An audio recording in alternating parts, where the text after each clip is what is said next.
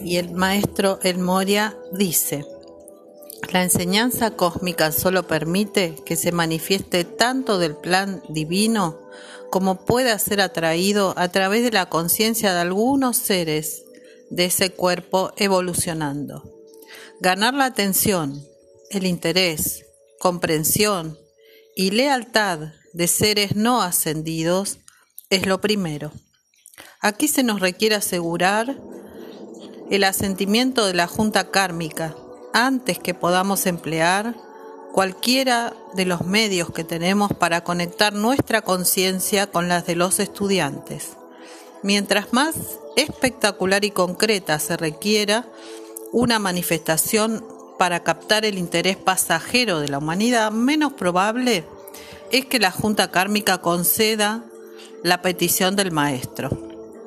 Cuando un estudiante puede ser encontrado que responda sinceramente, sin necesitar que nosotros hagamos saltos espectaculares sobre el teatro de su propia elección, existe una posibilidad de asegurar una oportunidad única, de llegar a través del velo con una oferta tentativa de amistad y servicio cooperativo. Aquellos que participan en este esfuerzo harán lo que los maestros deseen, porque es tan fuerte y tan eficaz solo como las energías de cada individuo lo permitan ser. Si los caballeros de la corte de Arturo hubieran estado interesados en el sostenimiento de la corte, como en la búsqueda de sus propios intereses individuales, aún sería el cuerpo gobernante de un imperio ya hoy extendido a todo el mundo. Cada organización debe tener un centro corazón desde donde el amor, el coraje, el entendimiento, la fe, la luz de Dios pueda avanzar hacia todas las personas. En nuestras reuniones volcamos las fuerzas vitales que son la sangre vital de nuestro esfuerzo a través de los privilegiados que asisten.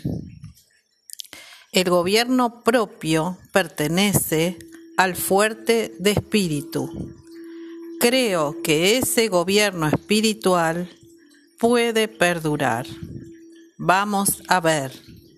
Bendiciones y amor, nos dice el maestro Moria. Y agrego, lo primero que debemos aprender a gobernar son, como se enseña también en el budismo, los propios, las propias rebeliones emocionales, mentales, espirituales que cada uno de nosotros tiene. La atención puesta siempre en algún maestro, en algo positivo.